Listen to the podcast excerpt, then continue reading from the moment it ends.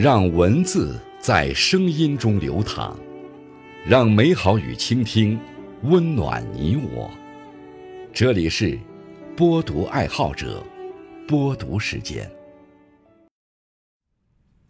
各位好，今天为大家推荐和分享的文章是：小时候背过的诗词，是长大了才读懂的人生。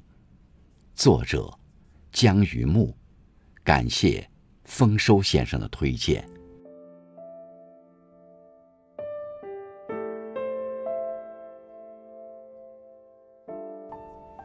在孩提时代，我们读诗的时候，只是为了朗朗上口，因为那时对诗情诗意并没有深入的了解。成年之后，当我们再次读诗的时候，品味的是其中的每一个字，每一句诗句背后的珠玑之美。读诗的体验因人而异，每个人因自己的阅历和境遇，对诗歌的理解与感悟也不尽相同。有时候，我们读诗的浅深程度与我们所得到的收获和感悟息息相关。年轻时。遇有不顺，便有万端愁绪，仿佛自己是天下最不幸之人。长大后，明白得意有时，失意有之，不再咀嚼过往，顾影自怜。顺境也好，逆境也罢，都是必然的经历。比处境更重要的是自己的心境。以平常心待无常事。方知阴晴有终，而来岁无穷。生活既然递来一杯苦酒，不如开怀饮下，静待回甘。自从别京华，我心乃萧索。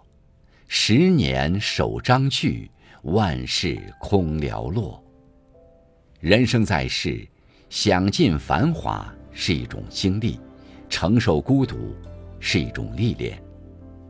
儿时读诗，欣赏李白“安能摧眉折腰事权贵”的傲气，羡慕他“笔落惊风雨，诗成泣鬼神”的才气。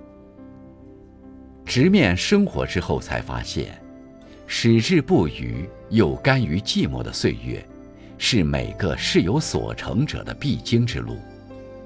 所有那些独处的时光。决定我们成为什么样的人。一个人可以在灯红酒绿的热闹里浑然忘我，但只有在灯火阑珊后的寂寥独行中，才能成就自己。孤独是人生最好的增值期，挨过无人问津的寂寞，才能等到一夜成名的高光。诗人们将自己的情怀。揉进岁月的江河，俯仰开流光溢彩的浪漫诗篇。浮云吹作雪，是味煮成茶，把苦乐酿酒化诗，或许才是诗人留给我们最浓的诗意。